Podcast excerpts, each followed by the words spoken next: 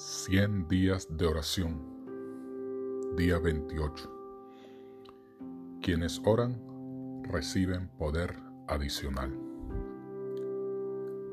Todos son responsables por sus actos mientras estén en este mundo de prueba.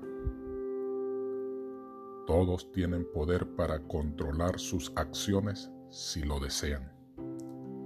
Si son débiles en la virtud, y la pureza de los pensamientos y actos pueden obtener ayuda del amigo de los desvalidos.